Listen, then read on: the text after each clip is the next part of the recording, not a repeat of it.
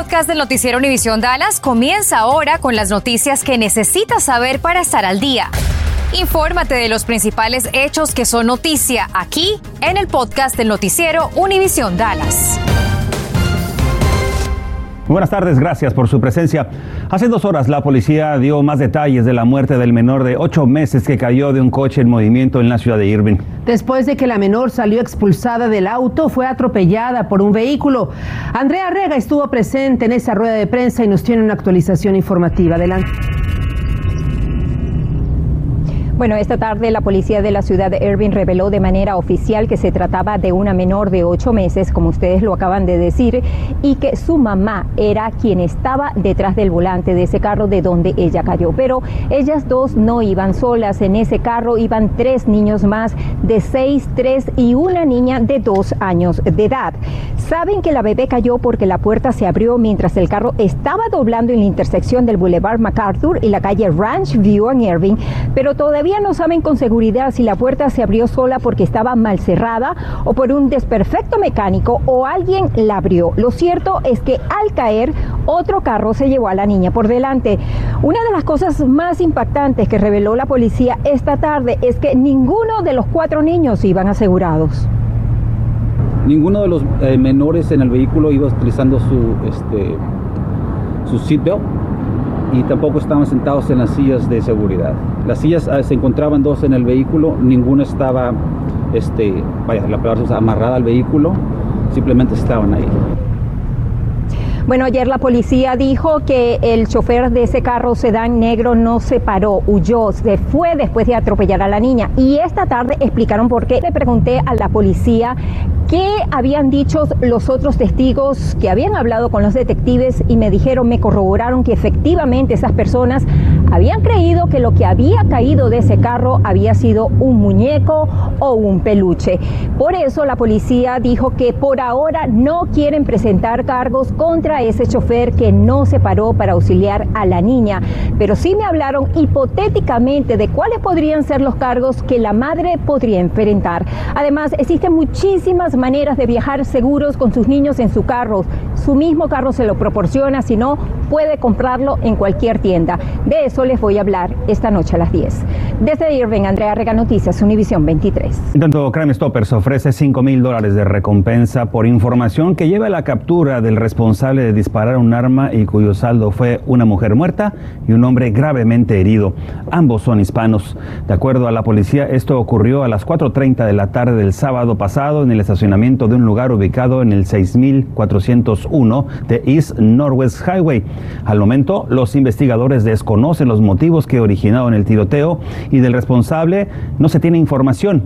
Así que usted sabe algo, llame a Crime Stoppers al 214-373-8477. El Departamento de Salud del Condado Dallas reporta la primera muerte de una persona relacionada con la influenza en la presente temporada. Es un residente del área de 46 años de edad. Los Centros para la Prevención y el Control de las Enfermedades, los CDC, recomiendan la aplicación de la vacuna para personas a partir de los seis meses de edad. Y precisamente los problemas por la pandemia han afectado hasta las organizaciones que alimentarán a las familias durante el Día de Acción de Gracias. Nuestra compañera Cintia Cano explica cuál es la expectativa unos días de conmemorar este importante día festivo, Cintia. El Ejército de Salvación aquí en Pleasant Grove no ha recibido ningún donativo y no tienen pavos para regalarle a la comunidad en estos próximos días y a menos que reciban alguna donación o pavos durante esta semana, este será el panorama para el próximo día de acción de gracias en esta comunidad en Pleasant Grove, pero no han sido la única organización que se ha visto afectada. Entonces aquí viene verduras. El teniente Luis Villanueva, director del Ejército de Salvación en Pleasant Grove, me cuenta que cada semana distribuyen estas cajas de comida a los residentes de la zona. Proporcionándole alimentos a 200 familias por semana. Lamentablemente con la pandemia también, eh, las mismas las personas que donaban también han sufrido bastante ellos y no hemos recibido muchas donaciones. Sin embargo, el centro se enfrenta a una dura situación. Pero si estamos hablando de aquí, lamentablemente no tenemos ninguna ayuda hasta el momento para, para el Día de Acción de Gracias, no tenemos ni pagos ni nada, así es que estamos muy preocupados para ver, para poder ayudar a nuestros vecinos y vecinas también. En años pasados distribuyeron hasta 200 pavos. Los problemas en la economía se han visto reflejados en los donativos que el centro ha recibido. Y no son los únicos. Platiqué con la vocera del North Texas Food Bank, el Banco de Comida del Norte de Texas. Me dice que su entrega de comida para el Día de Acción de Gracias será este sábado a partir de las 8 de la mañana en el campus de la Universidad del Norte de Texas en Dallas. Y aunque esperan ayudar a 1.500 familias, no se regalarán pavos. Las despensas consisten de pollo y otros aditivos para la cena de acción de gracias. Y es que simplemente el precio del pavo hizo imposible que este año lo pudieran distribuir. Invitan a las familias a revisar su página de internet en la sección Find Food para contactar a organizaciones aliadas y preguntar si ellas sí estarán dando pavos o cenas para el Día de Acción de Gracias. Por su parte, el Banco de Comida del Condado Tarrant iniciará su ronda de distribución de cenas esta semana. La primera será el jueves en el estadio ATT en Arlington, de las 8 de la mañana al mediodía. Y las otras fechas y también ah, direcciones de esta ronda de distribución de cenas ah, del Día de Acción de Gracias las puede encontrar en nuestra página de internet. Por otra parte, yo he estado en comunicación durante todo este día con ah, los voceros del Ejército de Salvación, su ubicación principal en Dallas. Sabemos que ellos abren sus puertas durante este Día de Acción de Gracias para servirles cenas a cientos de personas. Aún no me confirman si este año también tendrán este evento. Me dicen que durante los próximos días nos podrán confirmar si sí lo van a tener y a cuántas personas podrán servir. Por supuesto, estaremos al pendiente. Compañeros. Estás escuchando el podcast del noticiero Univisión Dallas vive en Arlington y tiene la necesidad de una cena del Día de Acción de Gracias, el jueves 25 de noviembre la organización Inspired to Live Church estará entregando paquetes familiares a las personas que previamente se registren al sitio inspiredtolive.org. La entrega de alimentos será de las 11 de la mañana a las 2 de la tarde en el 2455 del Boulevard Ascensión en la ciudad de Arlington. Y hablemos un poco de política. El ex congresista de El Paso, Beto O'Rourke, anunció hoy por Twitter sus aspiraciones para ser candidato al puesto de gobernador de Texas por el Partido Demócrata. Luana Suárez nos cuenta por qué decidió lanzarse ahora al máximo puesto en el estado de Texas. El ex aspirante a la presidencia, Beto O'Rourke, no llegó muy lejos en esa contienda, pero nuevamente busca liderar, esta vez al estado de Texas, por la contienda por la gobernación en 2022. En un video que difundió por Twitter, explicó por qué.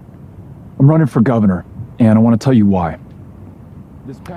O'Rourke indicó que cuando se cayó la red eléctrica en Texas en febrero, los tejanos fueron abandonados por quienes fueron electos para servir y cuidarlos. Dice que estos funcionarios han dejado de escuchar, que no están preocupados por mejorar la red eléctrica o crear los mejores trabajos aquí en Texas o si tenemos excelentes escuelas. Agregó que están enfocados en ideas extremistas sobre el aborto, el derecho a portar un arma sin licencia y según Beto, esto nos está dividiendo. Le preguntamos a nuestros televidentes vía Facebook si votarían por Beto O'Rourke o por el actual gobernador. Hubo opiniones eh, encontradas, algunos por Beto, otros por el gobernador Abbott. Pero Rubén Salinas mencionó, si no hay reforma migratoria, no va a haber votos para ningún partido político. Obviamente esto se decide en el Congreso Federal. Alejandro Godínez Vázquez señaló, me parece un buen candidato, aunque aquí en Texas nos gobiernan los republicanos. Y otro de los comentarios fue de Félix Félix, que comentó, lamentablemente los demócratas han perdido credibilidad, solo usan el voto del inmigrante para llegar al poder. Una vez en el poder se olvidan del inmigrante. Necesitamos nuevas caras en ambos partidos, personas que vengan de abajo y que sean honestos. Esta fue la opinión de Félix Félix. Recordamos que Beto quedó a menos de tres puntos porcentuales de Ted Cruz en esa contienda por el Senado. Esta noche a las 10 le cuento qué le contestó el gobernador Greg Abbott a Beto O'Rourke y qué opinan los expertos sobre esta postulación y sus posibilidades de ganar aquí en Texas. Las familias de bajos ingresos que no han eh, recibido pagos por adelantado del crédito tributario por hijo, porque normalmente no presentan una declaración de impuestos, bueno, tienen hasta el día de hoy a las 11.59 de la noche para inscribirse. Podrían recibir una suma global de hasta 1.800 dólares para niños menores de 6 años y de 1.500 dólares para niños de entre 6 y 17 años de edad en diciembre próximo. Para poder inscribirse, visite la página irs.gov, después oprima la sección crédito tributario anticipado por hijos y seleccione verificar su elegibilidad. Y mire, hoy estamos en una conocida tienda de la ciudad de Garland alimentando a la comunidad. Te invitamos a poner tu granito de arena y nos ayudes con latas de comida o diversos víveres no perecederos. En el 3460 de la calle West Walnut se encuentra nuestro compañero Pedrito Silva. Hola Pedro, ¿cómo te va por allá? Ángela, muy buenas tardes. Hasta ahora bastante bien y como pueden apreciar, pues bueno, ya bastantes alimentos empiezan a donar a aquellas personas que empiezan a llegar acá a esta localidad.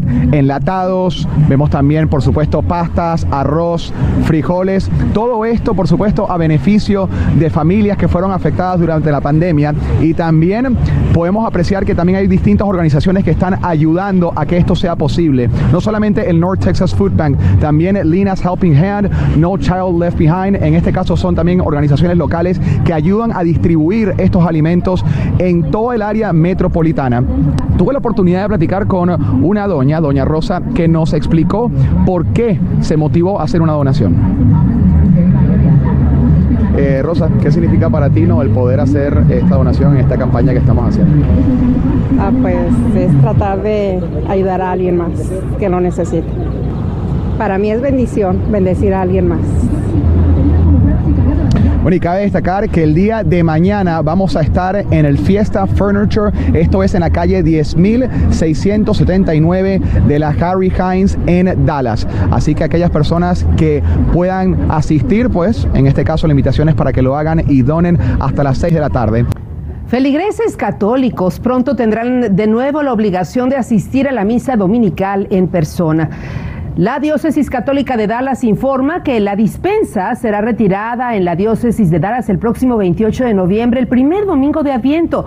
En marzo del año pasado, el obispo Edward Burns dispensó la obligación de asistir a misa los domingos y en otras fechas importantes por razones de salud y de seguridad durante la crisis de salud por el coronavirus. Confirmó que la misa televisada mantendrá su transmisión en línea y también a través de Univisión. Bueno, y en materia deportiva hablemos de los Dallas Mavericks, quienes a partir de hoy ya no serán tan estrictos con los aficionados que quieran asistir a los partidos en casa. Por ejemplo, hoy los Mavericks reciben a los Denver Nuggets y en este caso aquellos aficionados que quieran asistir ya no tienen que presentar su tarjeta de vacunación o una prueba negativa de coronavirus a diferencia de cómo si lo pedían antes. Eso sí, si tu boleto está a 15 pies de la cancha, en ese caso sí es necesario. Esa es una de las medidas que tomó el equipo en cuanto a las mascarillas, todavía es necesario, pero también el beneficio es que aquellas personas que quieran vacunarse lo pueden hacer justo en el American Airlines previo al partido. La franquicia de baloncesto está ofreciendo opciones con la vacuna Pfizer y también la Moderna. Escuchamos palabras de Christoph Porzingis en relación al rival que enfrentan esta noche los Nuggets. Yo creo que estamos cogiendo mejor ritmo. Eh, yo también individualmente estoy cogiendo mejor ritmo y tengo ganas de, de ir mejorando con cada partido. Bueno, y en materia de fútbol, Ricardo Pepi, el atacante de 18 años del FC Dallas, está siendo nominado al mejor jugador joven de la Major League Soccer. Quedó en una lista de tres futbolistas que están elegidos en este caso a ser pues la sensación de la liga. A ver si Pepi con sus 13 goles que anotó esta temporada se puede llevar el premio. De momento nos el indicando que tenemos que parar el juego, pero como siempre los invito a que sigamos la charla en redes sociales. Ya ustedes saben, pero por si acaso se las recuerdo. Pedrito Silva en Facebook y en Twitter, Pedrito Silva 09 en Instagram. Nos vamos, gracias por su atención. Gracias por escuchar el podcast del noticiero Univisión Dallas. Puedes descubrir otros podcasts de Univisión en la aplicación de Euforia o en univision.com diagonal podcasts.